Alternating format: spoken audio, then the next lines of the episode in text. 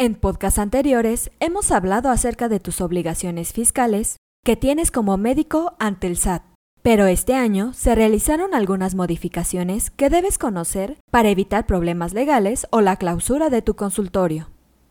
Por lo anterior, en este episodio te hablaremos sobre los gastos que no puedes deducir de tu declaración anual ante el SAT como médico. Comenzamos. Esto es Asismed, Asistencia Médico Legal, su empresa de responsabilidad profesional médica, en la cual te damos tips, conceptos y tendencias que te ayudarán a destacarte en el sector salud y evitar cualquier controversia con tus pacientes durante el desarrollo de tu profesión. Antes que nada, es necesario recordar que a partir de este año hay varias modificaciones. Un claro ejemplo es que ahora los jubilados deberán pagar impuestos sobre la renta, es decir, el ISR. La única excepción está conformada por los que reciben una pensión menor a 43.299 pesos al mes. Dicha exención se aplica sobre la totalidad de los ingresos, sin importar si son pagados por dos o más patrones. Ahora bien, como parte de las obligaciones fiscales para todos los trabajadores, se encuentra la presentación de una declaración anual. En su definición más breve, se trata de un documento oficial, en el que se mencionan todos los ingresos y gastos de un periodo. Ambas cifras deben ser coherentes y son la base para determinar el total de un pago de impuestos que le corresponde a cada persona. En ese sentido, un recurso legal al que puedes acceder en tu declaración anual es la deducción de impuestos.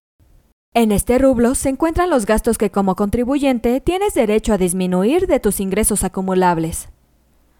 Una vez analizado lo anterior, es tiempo de hablar sobre los gastos que no puedes deducir de tu declaración anual ante el SAT.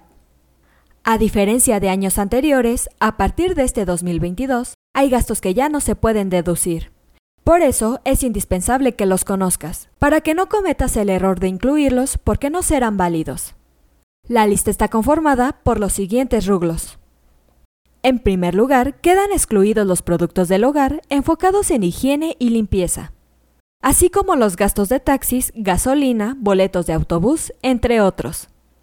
También quedan fuera los medicamentos adquiridos en una farmacia que no hayan incluido una factura por hospitalización. También la ropa para niños, los gastos por seguro de vida o de retiro. Asimismo, los pagos por concepto de transporte escolar cuando no sean obligatorios por el colegio. Tampoco podrás deducir donativos si no se otorga a donatarias autorizadas, o a la federación, o que no cuente con comprobante fiscal. De igual forma, debes tomar en cuenta que no podrás deducir el 100% de tu factura cuando haya otros conceptos no deducibles. Es decir, incluir gastos que no son deducibles en una factura donde existan gastos que sí lo son. Por último, también quedan fuera los gastos de medicina veterinaria para una mascota. Por otra parte, no todas son malas noticias. También existen otros rublos que se mantienen. Son a los que puedes recurrir para hacer que tu pago de impuestos sea menor. De hecho, también es posible obtener un saldo a tu favor para que el SAT te pague a ti.